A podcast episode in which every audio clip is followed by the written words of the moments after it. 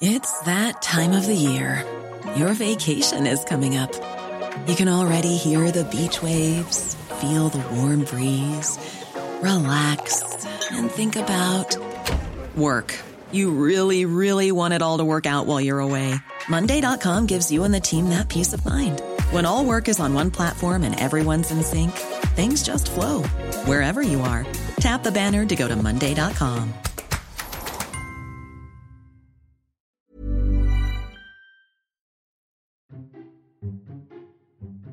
Esto es Memorias de Pez, un podcast en el que hablamos de historia y geopolítica de forma clara, sencilla, objetiva y sobre todo muy divertida. Y aquí tienes una nueva historia. Hoy nos toca hablar de la mayor batalla de todos los tiempos, la madre de todas las batallas. Hoy toca hablar del infierno en la Tierra. Hoy en Memorias de Pez hablamos de la batalla de Stalingrado. Estamos en medio de la Segunda Guerra Mundial, y antes de meternos de lleno con la batalla, vamos a ver un poco cómo están las cosas por Europa. La mayor parte de la Europa continental había caído en manos de la Alemania nazi. En 1941, a pesar de su pacto de no agresión, Hitler ordena invadir la Unión Soviética de Joseph Stalin. El ataque pilla a la URSS en bragas, ya que todavía no estaba preparada para hacer frente a la maquinaria alemana que con casi 4 millones de soldados avanza imparable por la estepa rusa el ejército rojo se retira cientos de kilómetros y se centra en defender las principales ciudades de la Unión Soviética. Aún así, Kiev cae en mano de los alemanes, que además han hecho ya cientos de miles de prisioneros soviéticos.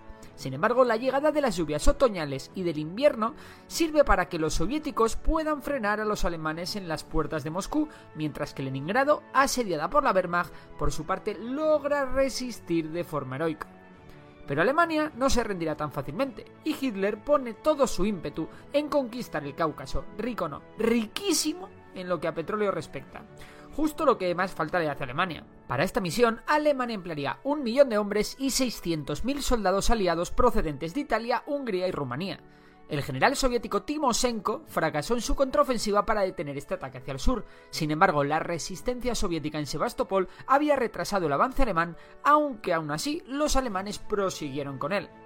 Hitler ordenó dividir el grupo de ejércitos sur en dos. Unos se dirigían directamente al Cáucaso y el resto tomarían la ciudad de Stalin, que guardaba el río Volga, Stalingrado. Stalingrado era una ciudad con mucha industria militar y con un nudo ferroviario que conectaba el Cáucaso y el Mar Negro con Moscú. Además, el hecho de ser considerada la ciudad de Stalin hacía que su captura tuviese un importante valor propagandístico. Sin embargo, no eran pocas las voces del alto mando alemán que consideraban que la captura de Stalingrado no era estratégicamente importante. Aún así, Hitler se empeñó en que la ciudad tenía que ser tomada costase lo que costase. Los soviéticos se apresuraron para fortificar la ciudad.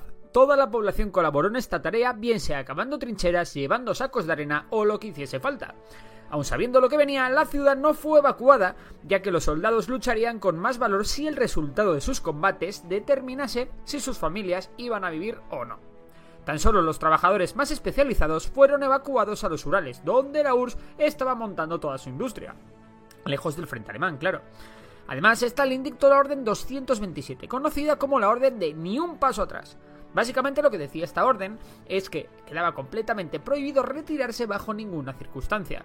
También ordenó el despliegue de una línea de infantería que se pusiera en retaguardia y que disparase contra todo soldado soviético que retrocediese sin permiso. Y sí, sé lo que estáis pensando. Con mandos así, ¿quién quiere enemigos? Pero bueno, por último las mujeres serán incorporadas masivamente al ejército rojo para luchar contra los alemanes y defender la ciudad. El 23 de agosto los aviones alemanes llegan a la ciudad. Las sirenas suenan, lo que no impide que 5.000 soviéticos muriesen el primer día. 40.000 la primera semana. Seis días después, el mariscal Zhukov llega para hacerse cargo de la situación. Apenas 40.000 soldados defienden la ciudad. Sin embargo, están bien atrincherados y los alemanes la tendrán que tomar calle por calle y casa por casa. Zhukov ha designado al general Chuikov para defender la ciudad. Los bombardeos alemanes sobre la ciudad tampoco ayudan mucho. Es verdad que causaron grandes bajas en las filas soviéticas y en la población civil, pero también destruyeron la ciudad, convirtiéndola en un amasijo de escombros. Ideal para la defensa de guerrillas que planteaba Chuikov, que desplegaría una gran cantidad de francotiradores por toda la ciudad, entre ellos el famoso Vasily Zaitsev. El 14 de septiembre, los alemanes intentan tomar la ciudad al asalto, sin éxito. En estos combates cae abatido el teniente Rubén Ruiz Ibarruri, el único hijo de la pasionaria. Sin embargo, con el paso de los días, ya solo quedarán en Stalingrado 20.000 soldados soviéticos, y apenas han llegado refuerzos. Los alemanes tienen grandes bajas, pero han llegado al centro de la ciudad. A pesar de la tenaz resistencia soviética, los alemanes se hacen con el 70% de Stalingrado, llegando casi a los embarcaderos del río Volga, y cerca de 3.000 soldados soviéticos mueren cada día. Las barcazas que cruzan el Volga repletas de soldados soviéticos no son suficientes, y Stalingrado está a punto de caer. La aviación soviética también descarga sus bombas contra las posiciones alemanas, aunque con mucha menor frecuencia. Los bombardeos soviéticos son aprovechados por el ejército rojo para colocar trampas y realizar pequeños contraataques. No obstante, con el paso del tiempo, los soviéticos se adaptaron cada vez mejor al combate urbano. Los francotiradores causaban muchísimas bajas en las filas alemanas, extendiendo el pánico entre los alemanes que se sienten en peligro y están en tensión las 24 horas del día, algo que psicológicamente es insufrible. Y sí, los soviéticos también sufrían muchas bajas, miles al día pero mientras que los refuerzos soviéticos que llegaban del otro lado del Volga se contaban por millares, las bajas alemanas eran prácticamente irreemplazables. Por su parte, las condiciones en la ciudad son extremas para todo el mundo. Los cadáveres se descomponen debajo de los escombros, y la peste es insoportable. Muchos no aguantan y se vuelven locos, sin embargo todo aquel que quiere abandonar el frente es fusilado. Desde el lado soviético, civiles y soldados escuchan las ofertas alemanas que llegan por un altavoz, que ofrecen comida y descanso a quien se entregue. Muchos lo hacen, pero la mayoría son ejecutados antes de llegar allí. Los que llegan a las líneas alemanas no dudan en luchar contra sus propios compatriotas, así que imaginaros el grado de desesperación. A finales de octubre los alemanes ocupan ya el 80% de la ciudad y las esperanzas soviéticas se desvanecen. 4.000 soviéticos mueren cada día. En noviembre llega el frío, y con él la esperanza soviética. Stalin ha accedido a desviar una ingente cantidad de fuerzas desde otras zonas, especialmente desde Moscú, y el mariscal Zhukov ha conseguido formar en secreto un gran ejército de 1.700.000 hombres. Los espías soviéticos habían descubierto que los flancos alemanes estaban defendidos por rumanos e italianos, mal armados y sin apenas material antitanque. Los nuevos refuerzos soviéticos, compuestos por soldados frescos con miles de cañones apoyándoles y con los carros de combate T-34 a la cabeza, lanzan la Operación Urano y barren a los rumanos e italianos y embolsan al sexto ejército alemán, cercando a 250.000 alemanes en la propia ciudad de Stalingrado. Los alemanes intentan escapar del cerco, sin embargo vuelven a dar la vuelta, ya que Hitler les da la orden de no retirarse bajo ningún concepto y promete que el cuarto ejército Panzer acudirá en su ayuda. El 24 de noviembre se cierra definitivamente la bolsa y nadie puede escapar ya de Stalingrado. Algunos alemanes lo intentan en desesperadas ofensivas, pero ninguno lo consigue. Los aviones alemanes intentan hacer provisiones a los suyos, pero entre las ventiscas y las bengalas soviéticas hacen que la misión de crear un puente aéreo hasta Stalingrado fracase de manera estrepitosa.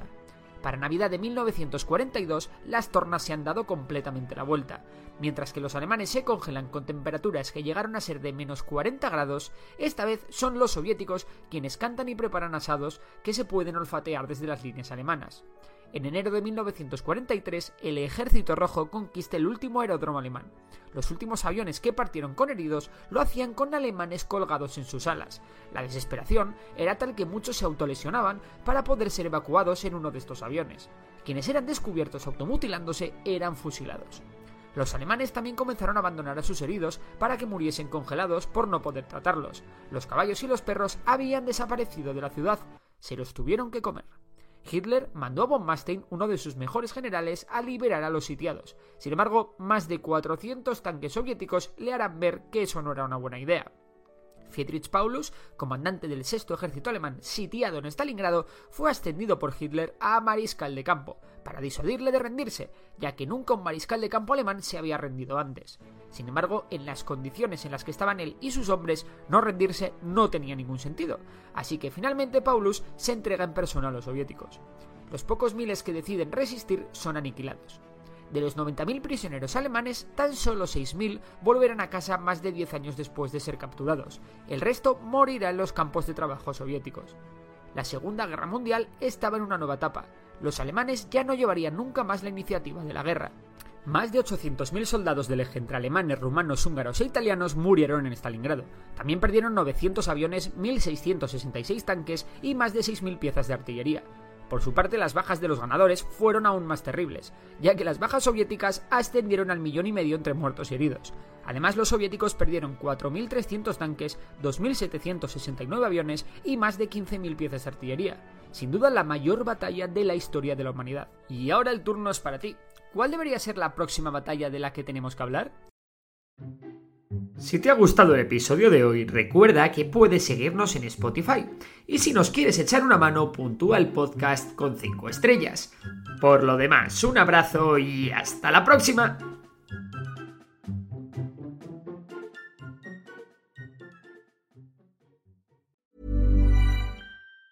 Hey, it's Danny Pellegrino from Everything Iconic.